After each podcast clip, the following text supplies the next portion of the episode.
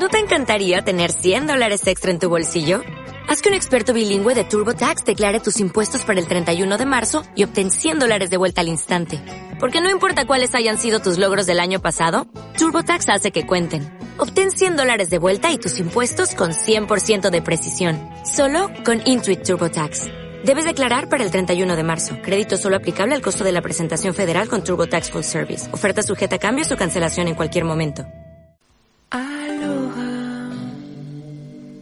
hay alguien ahí.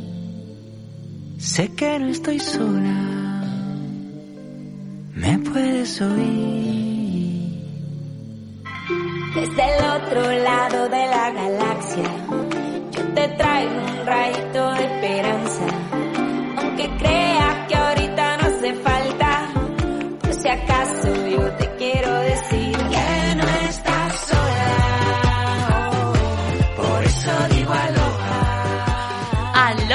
Aloha, life lovers. Aloha, vividores. Aloha, disfrutones. Aloha, Mr. Daki Bailongo, que lo tengo aquí dándolo todo ya desde el primer minuto. Aloha, Mavi. Podría estar escuchándote decir aloha todo el día. Sí. Sí, sí, sí, sí. No a ¿eh? todos. Aloha a todos. Sí, hoy estamos bailones, es viernes. Es viernes y, Y tenemos menudo ganas. programa. Sí. Bienvenidos, Life Lovers, a Life Lovers. Bueno, empezamos con la buena noticia del día que yo estoy súper emocionada. Te cuento. Sorprende. Giorgio Armani, que fue la primera marca que anuló sus desfiles en febrero del año pasado, anuncia su vuelta y será el 21 de junio en la Vía Borgonovo de Milán, donde presentará su colección masculina y bueno, si queremos conocer su colección Giorgio Armani Privé, pues tendremos que esperar al 6 de julio en París. ¿Por qué? Pues porque París vuelve a celebrar ya desfiles de moda en julio. O sea, dentro de nada volveremos a tener desfiles de moda presenciales. Serán entre el 5 y el 8 de julio, por supuesto, respetando aforos y siguiendo el protocolo sanitario. Por supuesto, también los desfiles serán, seguirán siendo retransmitidos a través de la web. Y bueno, la verdad es que en septiembre ya se avecina locura, porque en septiembre vuelve la Semana de la Moda de Nueva York, la Semana de la Moda de Londres, vuelve MoMA, vuelve Intergift, Visutex, Madrid Joya. ¡Qué alegría Vuel- dar esta noticia! Oh, mujer, vuelve, vuelve, vuelve todo ya. Empieza a volver todo poco a poco, escalonadamente. Y bueno, vuelve en septiembre, vuelven las fallas. También las fallas. All right, amics y amigues, tornen les falles. ¡Qué ganas tengo! A septiembre, bueno, final de agosto y principio de septiembre. El o sea, 31. la buena noticia es un notición. Pero bueno, para la gente que os gusta mucho la moda y que disfrutamos mucho con la moda, esto es maravilloso. El poder volver a tener desfiles presenciales y a través de las redes, como hasta la fecha, online, está muy guay.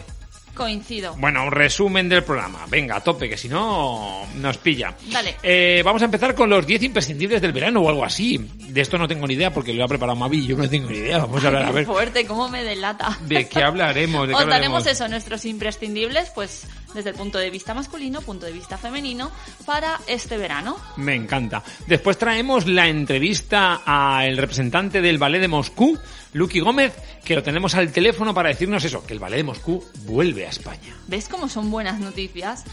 Os propondremos además una escapada a Sitges, un lugar que a mí me encanta. Mira que me gusta chistes a mí también. A mí A también. mí también me gusta. Uy, qué bien comido. Bueno, da igual. Seguimos. Hablaremos de la iniciativa de Adidas Run for the Oceans. Y os contaremos nuestras impresiones, sobre Dime quién soy, que ya la hemos terminado, la serie de Movistar, y sobre la evolución del cuento de la criada. O Rambo, que es lo mismo.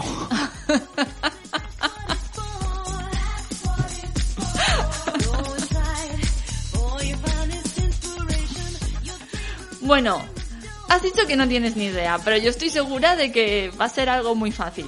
Te propongo eso, un complemento imprescindible para este verano.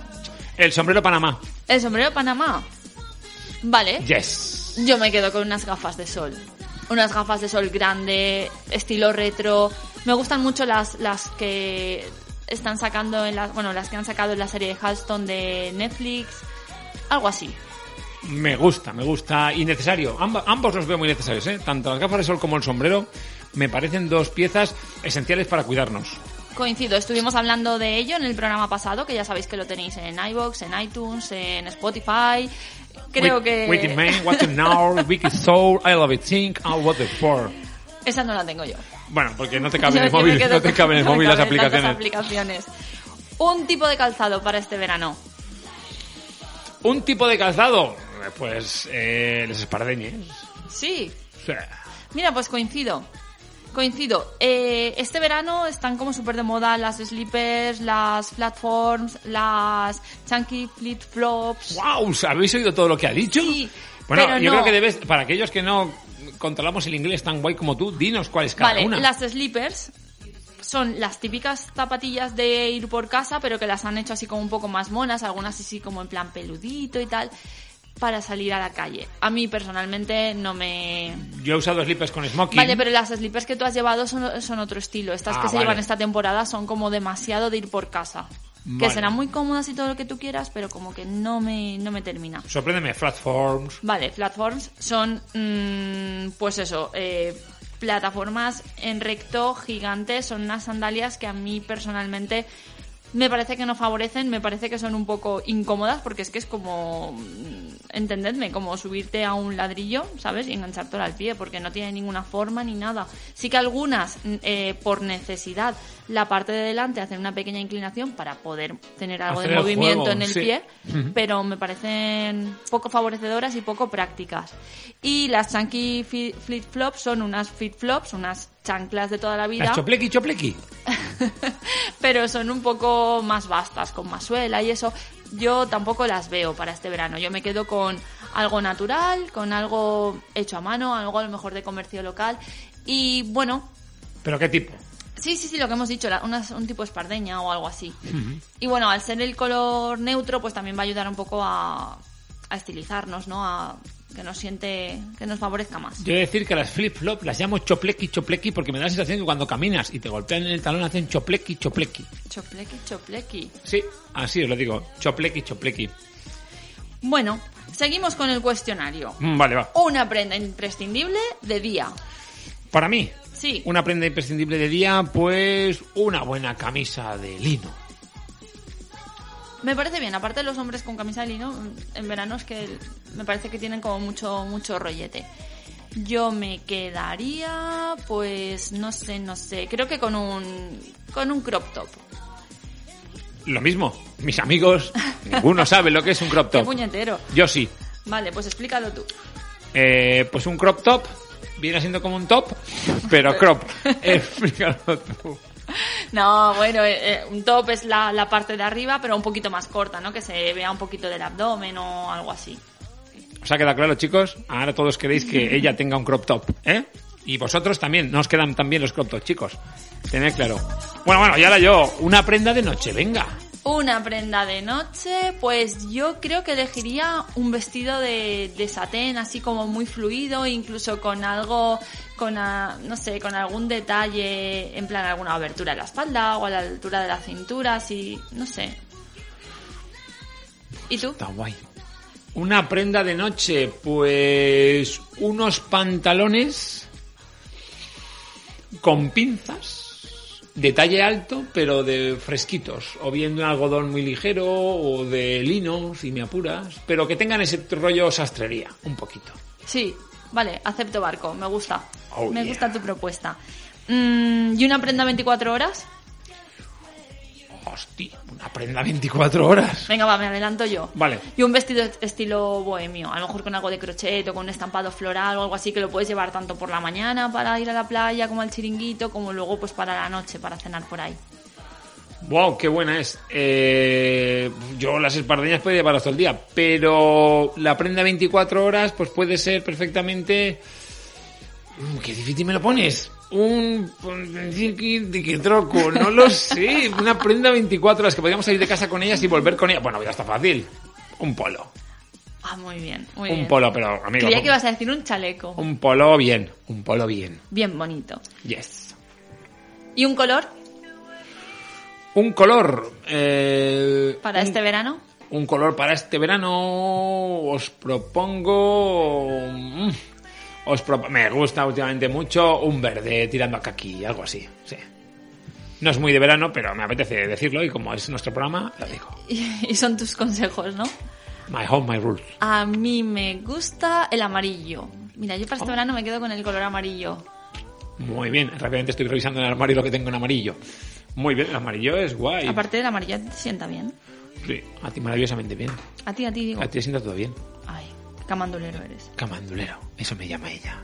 Un complemento de noche. Un complemento de noche. mm, no lo sé, no lo sé. Ah, bueno, sí, unos maxi pendientes. Unos maxi pendientes como complemento de la noche.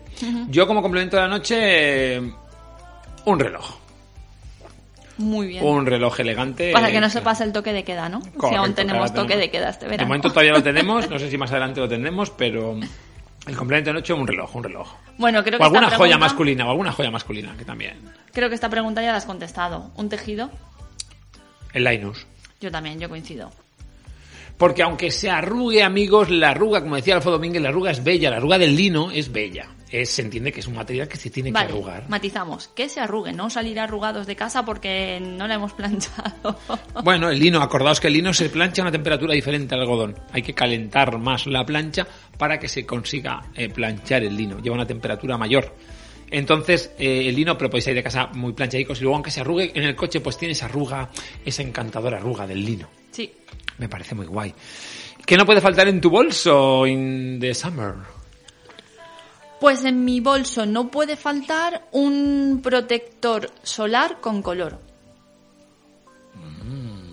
De esto que, pues eso, vas protegida, que no te, bueno, que no te afecte la luz solar, no te quemes, no te salgan manchas, pero además te da un poquito de color y así ese efecto buena cara. Eh, ¿Qué no puede faltar en mi Y bolso? resistente al agua. Bueno, waterproof.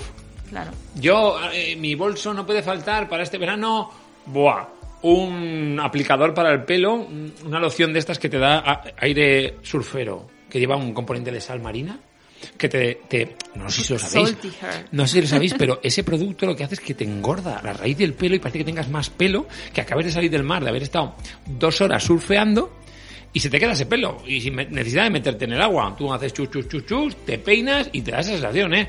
Hay unos, bueno, sacaré en Instagram algunos de los que tengo de algunos amiguetes que han hecho, unos, unos spray de, de agua marina brutales. Muy bien, os recomiendo a todos los chicos que os peinéis. Y más si tenéis el pelo finito, eso os da un volumen, ahí os confiere un volumen maravilloso. ¿Y tu favorito de todos? Mi favorito de todo, todo para este verano. Sí. Mi favorito de todo para este verano, pues yo creo que va a ser una camisa sahariana. Pues para mí va a ser la toalla. no sé si cuenta como prenda o como complemento o... A ver, que sí, ¿no? sea lo que más uses o lo que más lleves, tanto por la mañana como por la noche, me parece bien. Pero que sea un, tu prenda favorita, bueno, me parece bien, oye, lo que hemos dicho antes. Bueno, pues un capazo con una toalla, que significa que estaré en la playa o en la piscina. Qué guay, un capazo que dentro tenga un libro. Anda, que no te conozco. ¡Pájaro! ¡Pájaro! Y un complemento ideal para este verano es salir a disfrutar. Salir a seguir viviendo la vida. A vivir la vida, a disfrutar de la cultura, de los espectáculos y, pues, ¿por qué no? Del ballet de Moscú. Pues vamos con la segunda sección.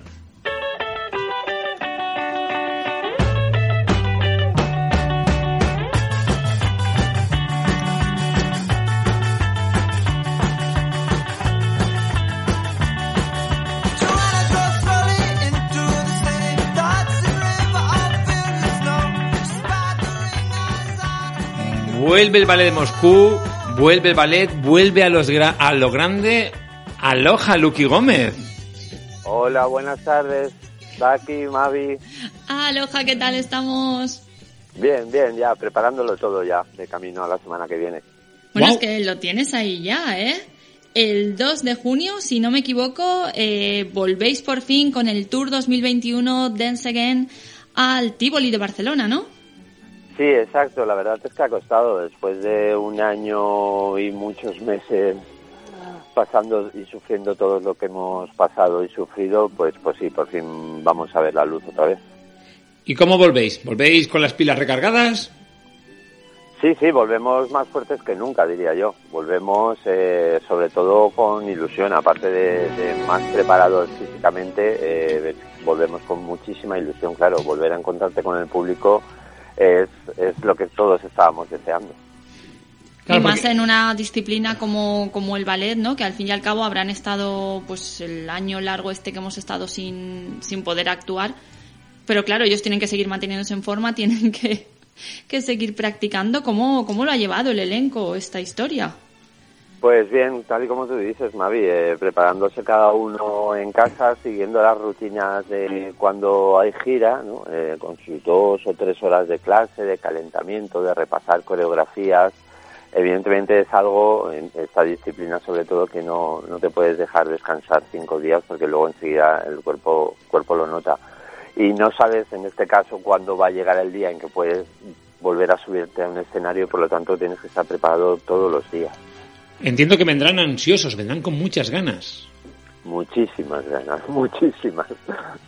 Y entonces, empezáis por Barcelona y luego Dance Again, ideas de algún sitio más. Eh, no, no, hemos decidido, hemos escogido empezar por Barcelona, lo que sería el, el asomar la cabecita de nuevo, ¿no? A las giras, eh, tanto como para experiencia para nosotros como experiencia para el público, o sea, para, para reencontrarnos con ese público y en el caso de Barcelona es un público que siempre nos ha querido mucho. Eh, siempre nos ha visitado muchísima gente siempre que hemos ido y lo que hemos pretendido es eso, asomar un poco la cabecita, decir hola, estamos aquí, seguimos aquí y luego ya pues volveremos eh, para hacer muchas más ciudades. ¿Cuántos bailarines vienen? Bailarines en encima del escenario son 30 personas. Wow, 30 personas, pues bueno, está bien, ¿no? Vuelven ahí. Sí, no, la verdad es que ya vuelve a ser complicado el tema de vuelos, el tema de hoteles y todo eso. Incluso ahora, claro, por esto de, de la pandemia también se ha hecho bastante complicado el tema de visados. Pero a fin de cuentas, como siempre, hemos peleado y lo hemos conseguido todo. Claro, yo creo que el, bueno, el arte se ha aguantado un poquito. El arte sí que es verdad que hemos vivido todos, hemos necesitado todos durante el confinamiento y la pandemia, hemos necesitado leer, hemos necesitado disfrutar de la música. Bueno, hemos visto en los datos que se ha vendido más libros, se ha escuchado muchísima más música, se han visto más cosas online a través de pues, espectáculos que la gente necesitaba ver eh, eh, ópera, necesitaba ver ballet y ahora, bueno, pues empieza a, esperemos que a normalizar esto. Sí, sí, no, el público en el momento se le han abierto las salas, ha, ha entrado, ha entrado. Cuando se podía el 30%, pues tenías el 30%. Cuando se podía el 50%, el 50%. Y espero que cuando se pueda el 100%, pues seguirá estando el 100%. La gente quiere salir y la gente quiere apartarse de todo esto un poco, ¿no? Porque yo creo que sí que nos merecemos esas, esos ratitos, ¿no? De, de estar a solas con, con lo que nos estén contando desde un escenario y disfrutar, ¿no? Y al final nosotros creemos también que, que bueno, que es la, la, la, esencia de este programa que es el de Life Lovers, al final un poco eso, el ir a que nos hagan volver a sentir, ¿no? El que la gente vuelva a invertir ese, ese, esa, esa entrada para que te hagan disfrutar y desconectar completamente de todo como es ir al ballet. Claro, claro, desde luego estar sentado en un patio de butacas y o bien sea ballet, música, ópera, lo que sea, es, es amar la vida. Desde luego es amar la vida porque sabes que te, que te traslada a, a mundos diferentes, que, que, te hace sentir emociones diferentes de, de, tu día a día, que te evade. Y a fin de cuentas es, es vida tuya también, ¿no? Es vida que, que tienes que seguir amando. Y volvéis con Tchaikovsky. Sí, claro, un clásico, clásico donde los hayas, sí, con el lago de los cisnes. Sí, eh, vosotros que habéis estado durante muchísimo tiempo interpretando varias eh, eh, composiciones en este sentido, ¿cuál crees que es la favorita del público? Evidentemente el lago de los, el lago de los cisnes. El lago de los cisnes es como de un grupo, sí, mucho más mayoritario, ¿no? En cuanto a público. Eh, está claro que, que, es que el lago de los cisnes tiene, tiene esa melodía que todos tenemos en la cabeza y, y ni siquiera sabemos la primera vez que la oímos ni, ni de dónde hemos sacado esa referencia, pero a todos nos suena, ¿no? La melodía principal del lago de los cisnes. Sí, se suele hacer cuando, cuando escenificamos un baile, solemos poner cantar en voz alta el lago de los cisnes. Claro, es que se trata de eso, ¿no? Realmente es lo que tiene el lago de los cisnes, que parece que ya nacemos con él en la sangre, ¿no?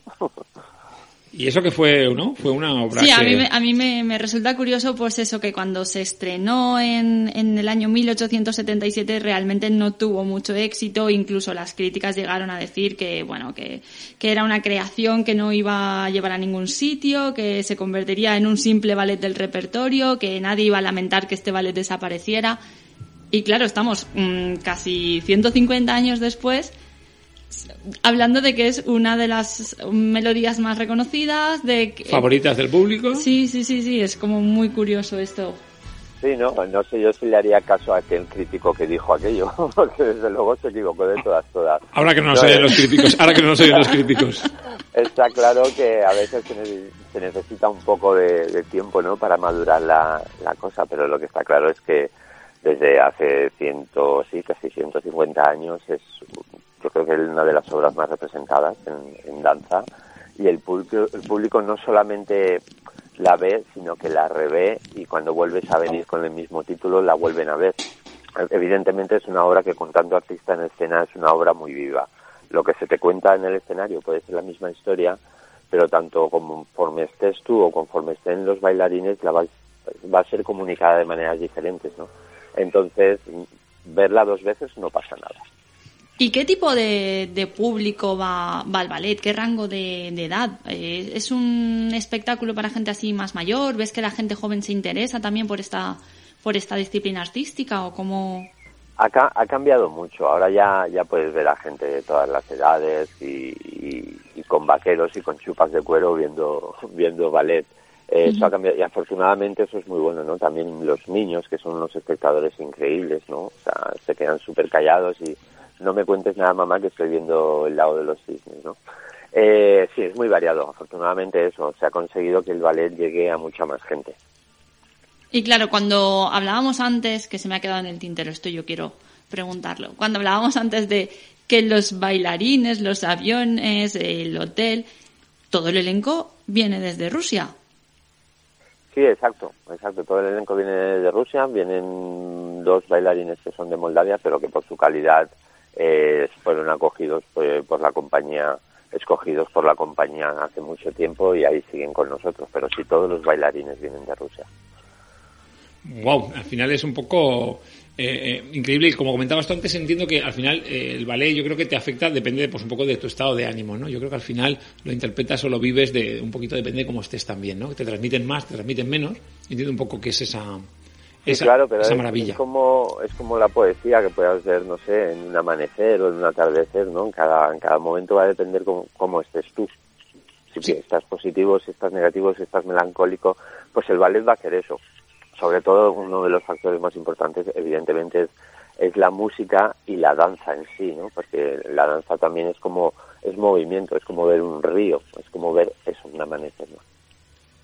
Fascinante, estoy viendo y tengo ya ganas de ir a verlo, tengo ganas de ir al Tivoli. O es- pero bueno, ahora, no sabemos- ahora que ya podemos salir, ¿no? Podemos, Se la podemos ir, ahora ya tenemos... Ahora podemos ir, queremos excursión al Tivoli. Es, un buen, es una buena excursión. Estará desde el 2 de, de junio hasta el día 13. Exacto, sí, ahí estaremos, ah, vamos, dándolo todo. ¿Qué tenéis? Eh, ¿Actuación todos los días? Eh, ¿Solo los findes? De, de miércoles a domingo. De miércoles a domingo y luego se descansa dos días y de miércoles a domingo también. Dos semanitas. Muy bien, pues ahí hay, hay tema también. de Hay oportunidad de ir, ahí entiendo que habrán... eh, ¿Hay un pase al día o Sí, sí, una, une- una única función al día. una única función al día? Todavía con, con horarios de COVID, porque suelen ser a las seis y media, a las siete y media de la tarde, pero bueno, tampoco está mal. Creo que estamos cambiando un poco la mentalidad y a ver, el rollete este de ponernos a hablar de, de cenar más pronto, de, de que todo ocurra un poquito más pronto, incluso llegar a la cama un poquito más pronto, al final yo creo que nos está sentando bien. ¿no? Nosotros por lo menos nos estamos, estamos viviendo la vida de otra manera diferente a como la vivíamos antes del, del COVID y creo que, que al final es positiva. Sí, no, desde luego, por lo menos con más luz, porque cuando sales del teatro es de día. Claro, claro, claro. Al final es un poco eso. Es como lo de salir a cenar. Estás a cenar un poquito antes, te puedes tener un poquito más de tertulia. al final llegas a casa y todavía dices, y no son las 12. La nueva vida, la nueva vida COVID. Sí, pero bueno, tenemos, que sacar, tenemos que sacar algo bueno y hemos dicho, pues dos cosas buenas. Nosotros también nos sirvió para, para ponernos más en forma, por lo menos el, el confinamiento. Hemos dicho que, que a los bailarines también les sirvió para, para estar más en forma. Y ahora yo creo que ahora tanto el público como los bailarines llegan todos con muchísimas ganas y la, la explosión va a ser digna de ver. Sí, yo estoy, estoy deseando abrir ese telón del día del día 2 para, para ver que, pues eso, ¿no? Para ver que todo sigue igual, tanto público como, como el ballet. Es que encima lo que sí que estoy notando yo, por lo menos en, en, mi persona, es que ahora todo lo valoro más. O sea, antes me iba a cenar y lo disfrutaba mucho, pero ahora valoro más esa cena. Y entiendo que en el teatro será igual. El día que pueda o que vuelva a pisar un teatro y vuelva a ver un espectáculo de este nivel y de esta calidad, va a ser como, como si fuera mi primera vez. Porque claro, con todo lo que hemos vivido, estábamos como acostumbrados a que mmm, todo lo teníamos muy a mano, pero nos ha demostrado que no. Claro, es que eso es lo, lo complicado, ¿no? Al final somos somos muy sociables, sociables todos, ¿no? Muy sociales y necesitamos de ese contacto y, y de esas rutinas que hemos adquirido desde hace tanto tiempo. Y para los bailarines, pues como el respirar, eh, están esperando están esperando ese primer aplauso del público que también seguro les, les va a llegar muy muy dentro. Llámame sensible, pero solo de pensarlo se me está poniendo la piel de gallina. Solo de pensarlo, solo de pensarlo de ese momento. A, de mí, a mí, también, como de, me lo decía. Del encuentro, de, del encuentro entre el público y los bailarines, todos con esas ganas de. Porque claro, el público es el que quiere ir a verlo y el que desea ir a verlo. Otra cosa es que estás en casa viendo la tele y de repente, bueno, pues lo veo y ya está. Pero ¿qué has hecho para ir a verlo, para ir a disfrutar? Y claro, los bailarines es, es lo que necesitan. Es, es que encima es su vida, o sea. Claro, claro, al final es ahora ese momento es el de explosión el de expresión general. Claro, ahí tiene que haber un punto de complicidad en ese momento que, que será mágico, seguro. Pues perfecto. Bueno, y vamos a, vamos a aquí a aprovechar que estamos en la radio. ¿Dónde conseguimos las entradas para ver el espectáculo? Sí, en la página de Grup Balañá, eh, que son los que gestionan el teatro, se pueden comprar, todavía quedan entradas. Muy bien. Ahí directamente. Y luego, eh, el Ballet de Moscú, redes sociales. Sí, vale, moscú.com en web, en Instagram, vamos, estamos en todos los sitios, Facebook. Vale, bueno, sí, nosotros somos, ya sabes que somos seguidores y hay algunos fotones ahí dignos, dignos, ¿eh? Sí, desde luego, es visualmente el ballet, de, el ballet atrae muchísimo y se consiguen unas imágenes, la verdad es que preciosas. Pues eh, nos quedaríamos hablando del ballet y del arte toda la tarde, pero tenemos que decirte adiós y mil gracias por estar con nosotros. Muchísimas gracias a vosotros y cuidaros y seguir haciendo esta labor tan importante que hacéis como es la de la de que amemos la vida. Oh, que otra vez la piel de gallina, hoy esto es constante hoy. muchas gracias. Live Love, Live Lovers. Pues lo dicho, que, que vaya muy bien, muchísimo éxito eh, y nada, pues a ver si se, podemos verlo pronto. ¿En el ballet, aunque sea elegante, también se dice mucha mierda? ya, está? yo no quería decirlo, me quedo así. Se puede, se puede, se puede decir tranquilamente. Se, se, puede decir, aunque sea elegante, venga, pues, pues mucha mierda, Lucky, para todos. mucha mierda. Muchas gracias a los dos. Un abrazo. Chao. Un abrazo.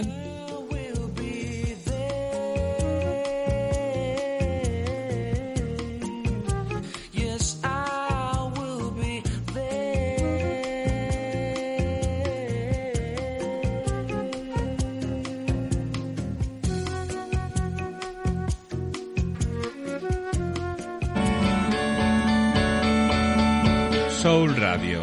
Marcamos la diferencia.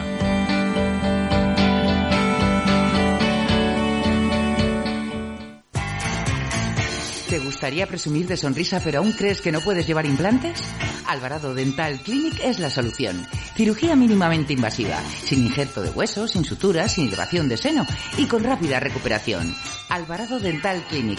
Sonrisas perfectas en tan solo 7 días con prótesis definitiva. Pide cita en el 96-303-4838 o en la web alvaradodentalclinic.com. Primera visita TAC 3D, diagnóstico y planificación digital gratuitos.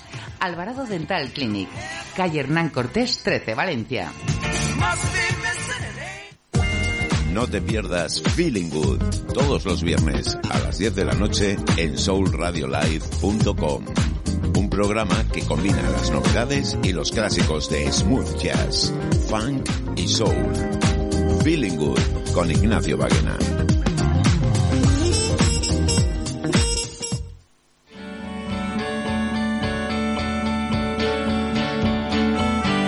Soul Radio. Gente con buen rollo.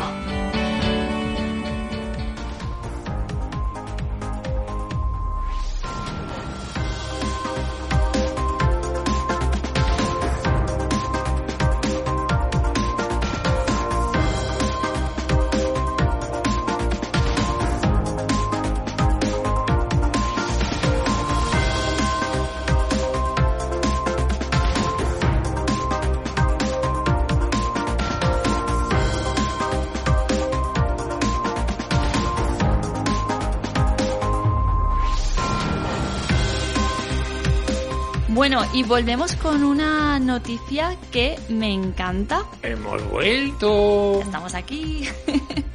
y es que hoy, justamente hoy, empieza el reto de Adidas Run for the Oceans, la iniciativa que Adidas y Parley han creado pues para reducir el plástico en los océanos. Yo ya estoy corriendo. En el reto se puede participar desde hoy 28 de mayo hasta el día 8 de junio. Y Dime, cuenta. que por cada sí, estoy corriendo, ¿eh? Por cada kilómetro recorrido y registrado en la app de Adidas, la marca reciclará el equivalente a 10 botellas de plástico hasta 227.000 kilogramos. Cualquiera se puede sumar al reto desde la app en la pestaña de comunidad. Darle a pestaña de comunidad y darle a correr y correr. Pero tú te has descargado ya la app. Si no me cabe, si no me cabe. Yo solo corro por correr. Si a mí no me cabe en el móvil, si no me No queda... sé, te veo ahí corriendo, No digo- me queda espacio, amigos. Regalarme un disco duro para el móvil o algo. o algo. Bueno, eh, Parley for the Oceans es una institución de conservación marina integrada por personas, organ- organizaciones y marcas de la que Adidas es miembro fundador y lo que hace es impulsar nuevos proyectos para acabar con la contaminación marina a causa de los residuos plásticos, que como ya sabéis, pues es una de las mayores amenazas para la supervivencia de los océanos. Bueno, que esto me viene también a colación porque la semana que viene tenemos una entrevista buena, buena, buenísima con los amigos de Zero Plastics que están llevando una labor brutal con la limpieza de los mares y en la cual Mavi y un servidor van a formar parte de una acción chulísima en la que vamos a ponernos a limpiar el Mediterráneo. Sí, es una acción que nos apetecía mucho realizar y bueno, ya sabéis que estamos bastante preocupados, bastante concienciados con el tema de la generación de residuos, de los materiales, el consumo y demás. Y en lo que podamos aportar nosotros aportamos encantados. Bueno, si Adidas ha estado pues, con esta campaña, está eh, eh, reciclando, eh, además eh, cada prenda se ha creado con un menos de- con al menos un 75% del plástico reciclado.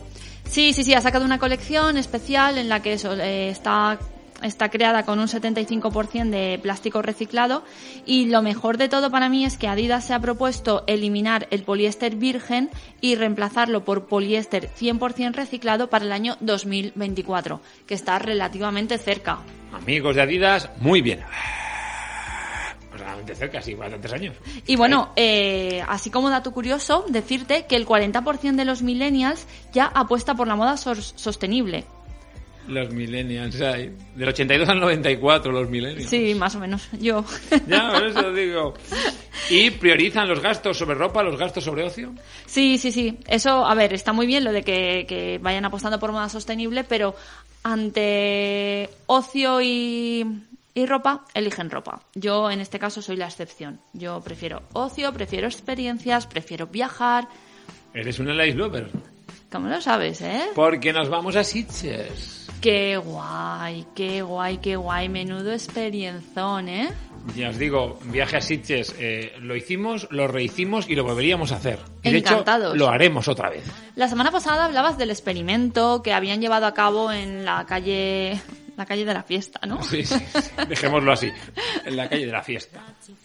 Y bueno, la verdad es que pues a mí me entró el gusanillo, recordé lo bien que lo habíamos pasado el verano pasado recorriendo sus calles, lo que me había sorprendido y lo que me había gustado y pues eso, dijimos, ¿por qué no hablar y contar un poco qué se puede hacer, qué se puede ver, qué hay en Sitges? Sitges, ciudad costera situada al sudoeste de Barcelona, de unos 29.000 habitantes, ahí en Na. Rodeada del montañoso Parque Natural del Garraf, famoso por su belleza en general, pero también por la belleza de sus playas. Mira, las playas tiene, ¿eh? Me encantan. Les platges de Sitges. Esas, esas. Bueno, eh, es un lugar en el que había, siempre ha habido como muy buen ambiente, un lugar muy turístico en la época pre-COVID y es muy, muy conocido por su festival de cine fantástico, posiblemente será uno de los festivales más, más importantes, ¿no? Creo mundo, yo. Del mundo. Sí, sí, sí. Se celebra en octubre. Esperemos que este año se pueda celebrar mm, lo más parecido a... En su cartel sale King Kong, como yo. Yo fui King Kong una vez.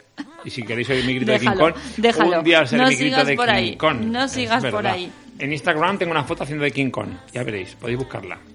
Eh, bueno, Sitges, Sitges además es, es arte en la calle. Es cultura, museos, lugares de interés, playas, fiesta por la noche. Ahora con estas medidas que habrá que tomar, pero Sitges es lo más de lo más. Sí, es una es como un sitio que, que- que tiene una oferta como muy amplia. No es solo a me voy de fiesta o me voy solo a ver museos. La verdad es que... Y no he hablado de comer. Comer también se come muy bien si sabéis dónde buscar.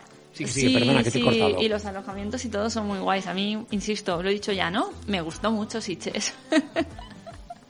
bueno, a ver, una de las cosas que creo yo que es imprescindible ver cuando vas a Sitges es el Museo Cauferra- Cauferrat. Es la casa taller del pintor y escritor Santiago Rusiñol que era un enamorado de Sitges, de hecho escribió unas palabras preciosas, en, viene a decir algo así como, entonces eh, vi un mar azul como en ningún otro sitio había visto, que se juntaba con un cielo azul de una belleza inigualable y su gente era súper amable, bueno, pues le gustó mucho, creo que nos pasa a todos los que vamos a, a Sitges. Otro de los sitios que es imprescindible visitar, pero ahora os haremos una... Yo no, iba, yo no iba a decir nada, ¿eh? Yo no iba a contar nada. Hombre, como que no? Bueno, cuéntalo, va.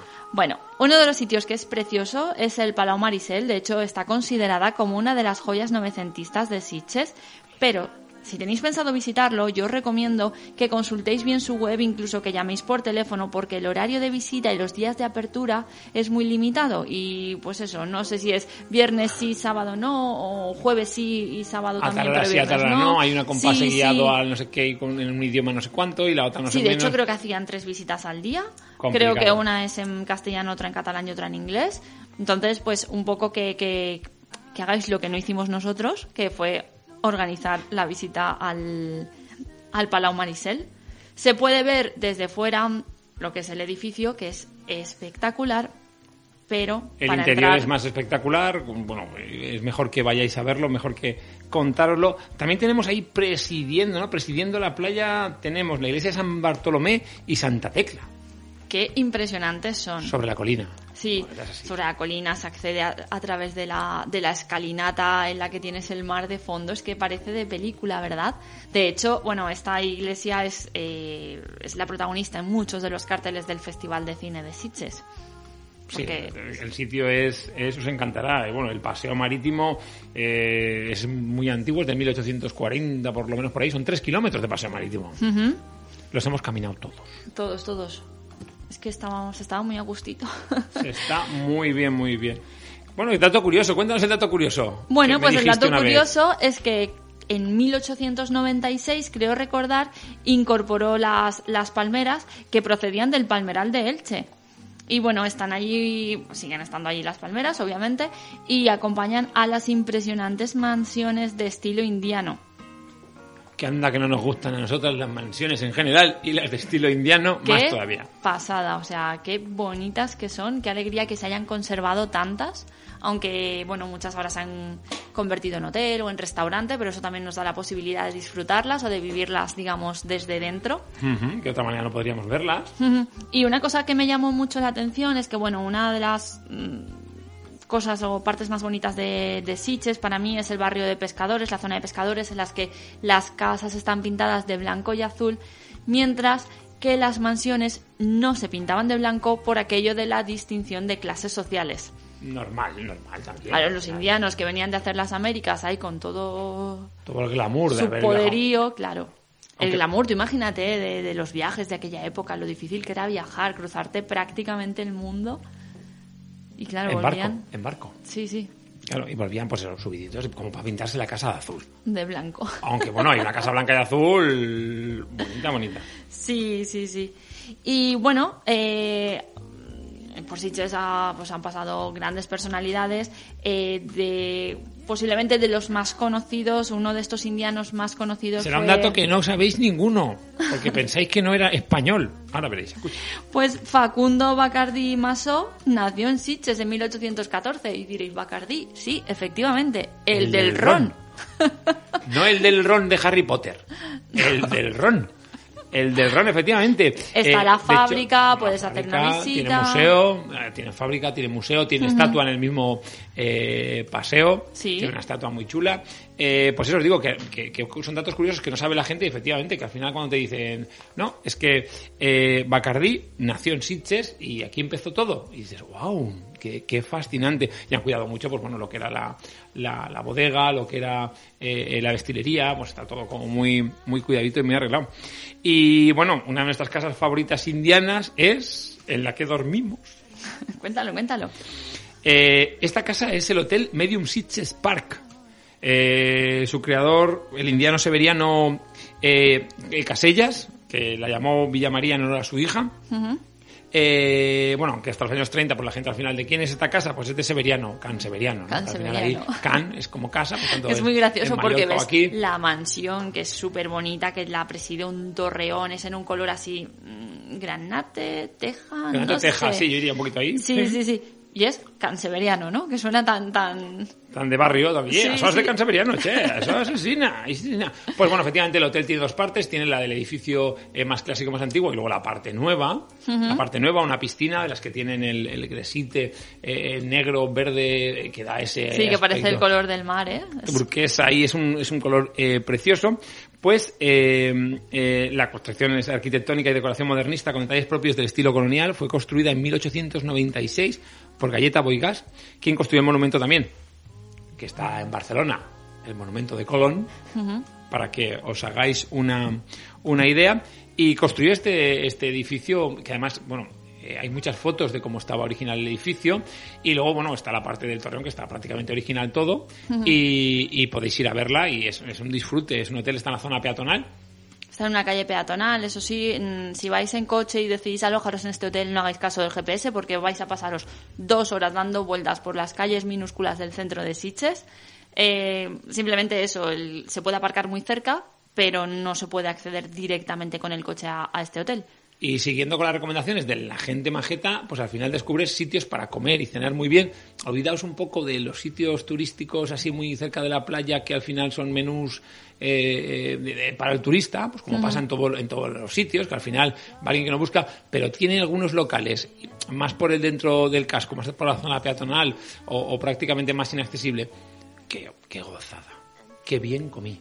De hecho, eh, como ha dicho Mr. Ducky, fuimos una vez, volvimos a las dos o tres semanas y yo iba tan emocionada por volver a cenar en el mismo sitio, en el NEM se llamaba. Sí, NEMS estaba como a dos minutos o tres andando del de- hotel. del hotel. Lo mismo, buscarlo Del y reservar, reservad, porque es un sitio como, es de cocina fusión, pero está todo muy bueno, pero siempre estaba lleno.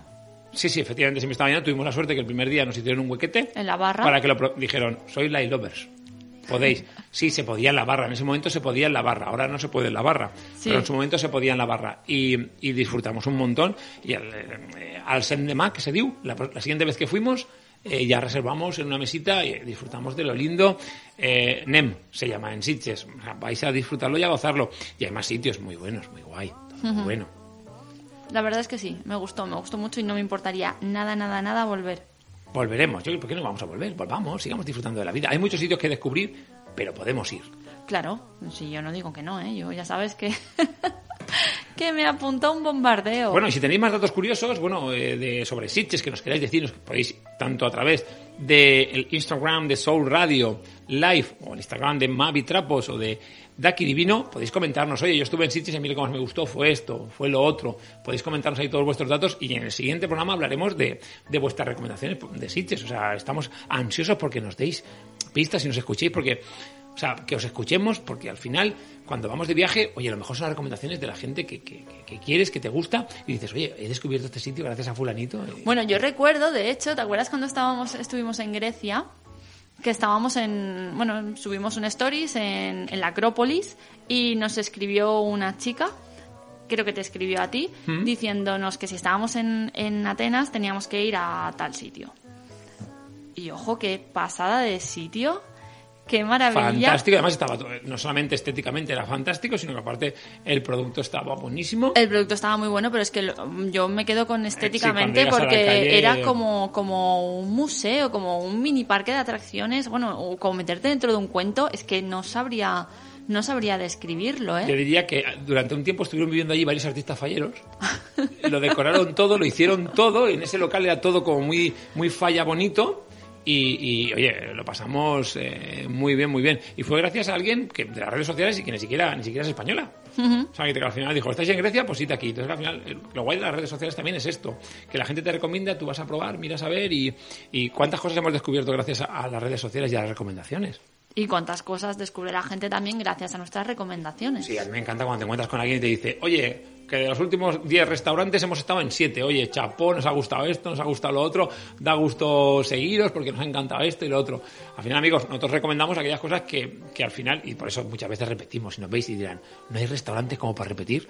Pues repetimos porque nos han tratado bien. Apuesta nos segura, ha gustado, claro. Y es una apuesta segura. Al final estamos para vivir la vida, pero, pero no vamos a tirar el dinero. Ni vamos a tirar nuestro tiempo. Vamos a intentar dedicárselo a aquellos restaurantes que merecen la pena y a invertir en ese producto de calidad. ¿Dónde cenamos esta noche, cariño? ya estás con el hambre, ¿no? me está entrando un el hambre, Dios mío. Yo, que me vuelvo vengadora. Ay, ay, Dios mío, eso digo yo. Jun. El cuento de la criada. Ah, vamos con pildoritas, porque estos de HBO son cada, cada semana un capítulo. Sí, sí, sí, no son como Netflix que nos dejan ahí toda la serie para verla. Y como somos unos ansias, no somos capaces de decir, bueno, cuando la hayan subido toda la vemos. No. Cada semana vemos nuestro capítulo. He de decir, he de decir que hace dos semanas dio un pequeño giro que le dio un poco de, de- le puso un poco de sal al asunto. No sé si coincides conmigo. Sí, sí, a ver, eh, no podía ser todo Rambo, no podía ser todo Jun la venganza.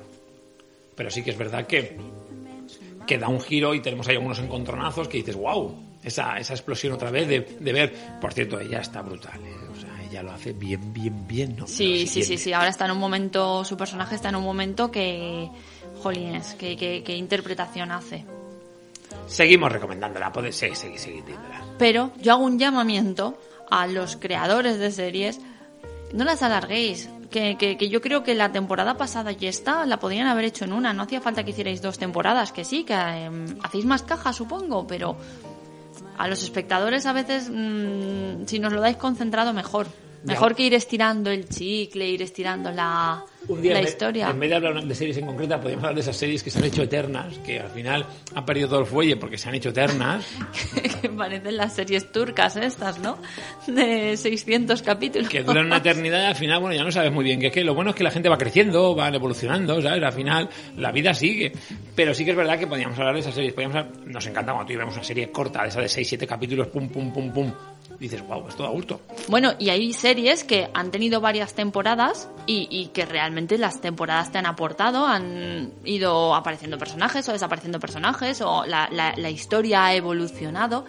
Pero es que hay otras que es en plan de, uy, esta serie funciona, vamos a seguir haciendo capítulos o vamos a seguir haciendo más, más series, vamos, o sea, más serie, vamos a inventar más historia. Y, y hay algunas que no, que no, que ¿Estás no da lugar. ¿Estás pensando en alguna que, que se ha estirado bien, que se ha hecho bien? No sé, no quiero ponerte en apuro tampoco ahora, pero si acaso estabas pensando en alguna cuando hablabas. Vale, pues mira, por ejemplo, a mí una serie que me sorprendió mucho es la de Elite, que vi el primer capítulo por aquello del boom, que todo el mundo estaba viendo Elite y, y dije, bueno, pues qué pasa con Elite. Y la primera temporada me gustó, me gustó, me parece, la forma en la que estaba hecha me, me resultó diferente, Diferente, ¿no? curiosa, ¿no? Un poco el contar en cada capítulo desde el punto de vista más o menos de un personaje, la- la- eh, prácticamente la misma historia. El que empiece, digamos, por el final y durante los ocho capítulos se vaya desarrollando la, los hechos que han llevado a ese final, me gustó y me sorprendió. Tiene sus fallos, a lo mejor algunas interpretaciones mejores o peores, el argumento más sorprendente o menos sorprendente, pero me gustó cómo estaba hecha. Y llegó la segunda temporada. ¿Y qué pasó con la segunda temporada? Que lo mismo, todo el mundo, élite, élite, élite, y te arrastra, ¿no? Esta sensación de que te arrastra y dices, voy a darle una oportunidad. Vamos a ver qué tal la segunda temporada. Porque he de decir Bueno, creo que ya lo he comentado alguna vez. Nosotros nos hemos marcado la determinación de que a la serie le vamos a dar dos capítulos de, de posibilidades. Sí, sí. De dos- oportunidades. Dos, tres, como mucho, pero dos, tres. sí. Si a los dos, tres capítulos no la vemos que nos guste, que nos interese, hay muchísimo contenido, tanto de series como de cine, como de libros, como de música, muchísimas cosas que hacer y entonces pues no, no seguiremos viéndola si no nos gusta. El caso es que hicimos eso con, con, con la segunda temporada de de Élite. Y Jolines lo volvieron a hacer bien. Siguieron la misma historia, aparecieron personajes nuevos, la liaron más, la liaron menos, pero me parece que lo volvieron a salvar. No, no estoy hablando, a ver, me gustó Elite, pero reconozco que tampoco es la gran serie. Pero bueno, creo que, creo que es un ejemplo de, de una serie que ha hecho dos temporadas y que no la has visto ahí de estos ya no saben qué hacer, ya no saben por dónde tirar, ya se están Solamente tiran el inventando. capítulo, tiran para adelante, pasan los 50 minutos o los 40 minutos y ya está, efectivamente. creo que- Por supuesto, la casa de papel, lo que pasa es que el formato de la casa de papel realmente, para mí, como yo lo veo, es una historia, que es la del atraco a, a la casa de moneda y timbre, dividido en dos, en dos temporadas. Entonces, para mí no cuenta como, ah, pues han hecho una temporada muy buena y la segunda también es muy buena. No, es que terminaron la primera temporada dejándonos a mitad. Claro. Sí, sí, ahí te entiendo. Bueno, luego hemos visto también Dime quién soy de Julia Navarro. Bueno, empezamos a verla, que yo no había visto nada, que me había medio dormido. Eh, hablamos un poco de los actores, de las actrices en el último programa, en el anterior que hablamos de ella. Y ahora ya la hemos acabado. Es una. concluye, acaba. Sí, sí, sí, bueno, está inspirada en el libro de, de, de Julia Navarro y bueno, pues eh, se acaba, obviamente se acaba. Pero... Uf, Cuando hace eso es que no. es que no quiero hacer spoilers, pero... No me ha gustado nada, la verdad.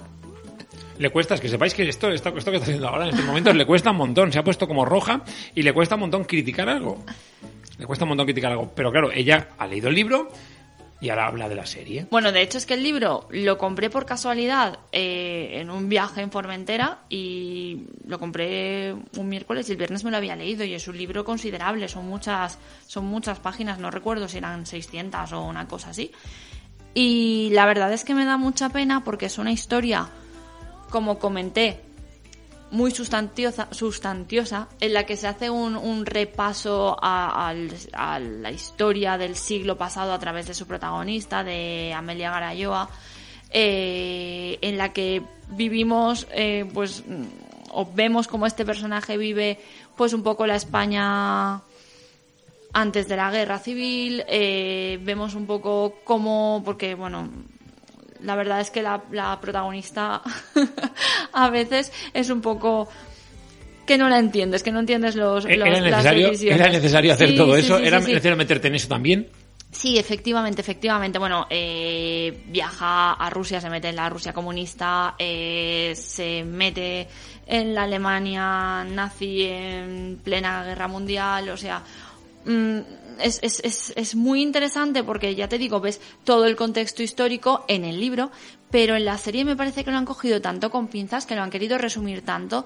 De hecho, eh, vemos la España antes de la guerra, ella se va, se va con, bueno, se va, no quiero decir más, pero hay en un momento determinado del libro en el que vuelve y entonces vemos la España de posguerra y vemos eh, un poco los dos lados, el lado de, de la gente afín al régimen y de la gente contraria al régimen.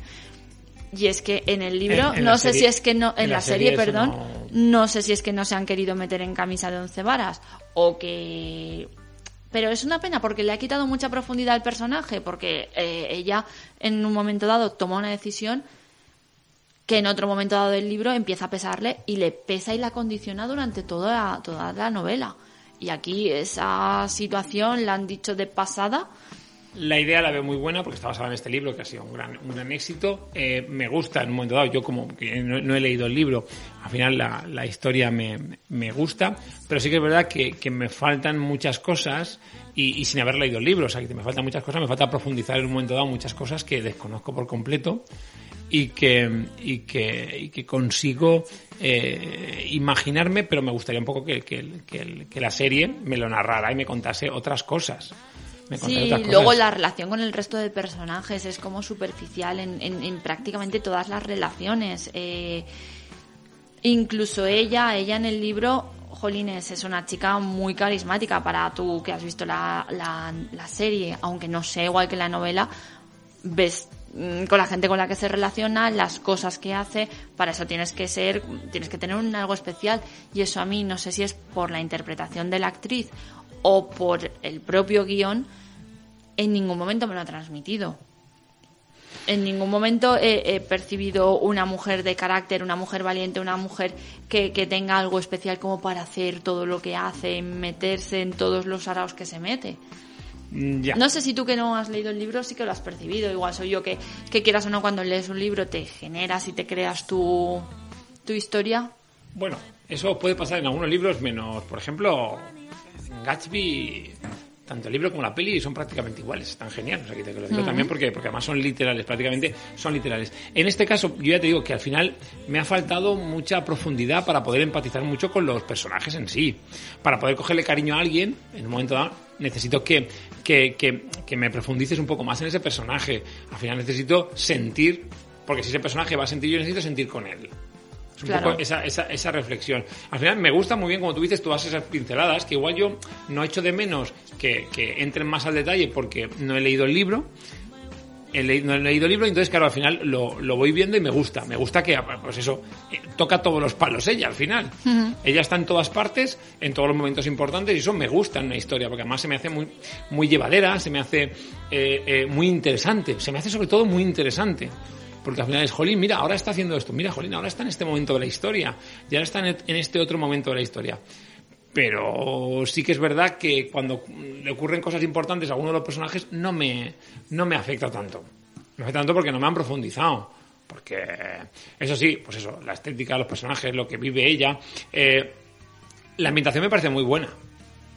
Sí, la ambientación bien. está muy guay, la ambientación está muy guay. El vestuario depende del momento histórico, me gusta mucho o se queda un poco cojo. Sí, que podríamos estar en los 80 o 90, podríamos estar ahora en el 2000, ¿no? Porque Sí, hay sí, sí. momentos de ella con su vestidito que podría estar ahora. Sí, que, que- que ni el peinado, ni el maquillaje, ni a lo mejor la forma de las cejas, no sé, no la, no la termino de ver. Ese, ese que suena Robert Smith.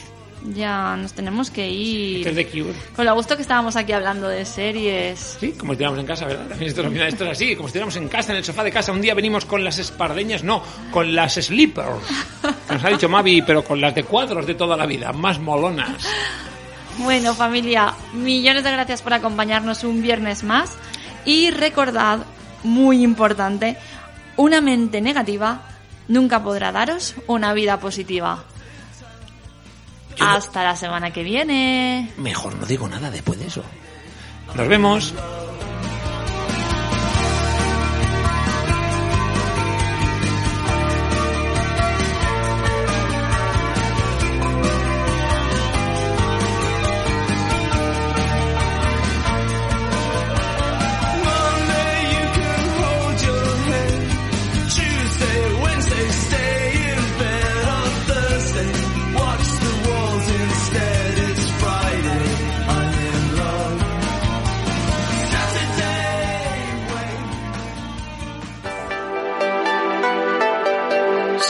soulradiolive.com, la radio hecha para ti.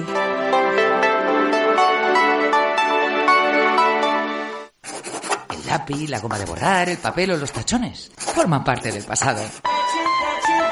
En Catalá y Manglano Asesores somos pioneros en el uso de nuevas tecnologías desde hace más de 20 años. Automatizamos tu contabilidad, evitas errores, reduces costes y ahorras tiempo. Catalá y Manglano Asesores. Cuentas claras y sin errores en tiempo récord. Plaza Conde del Real 1 Valencia. Página web catalaymanglano.es.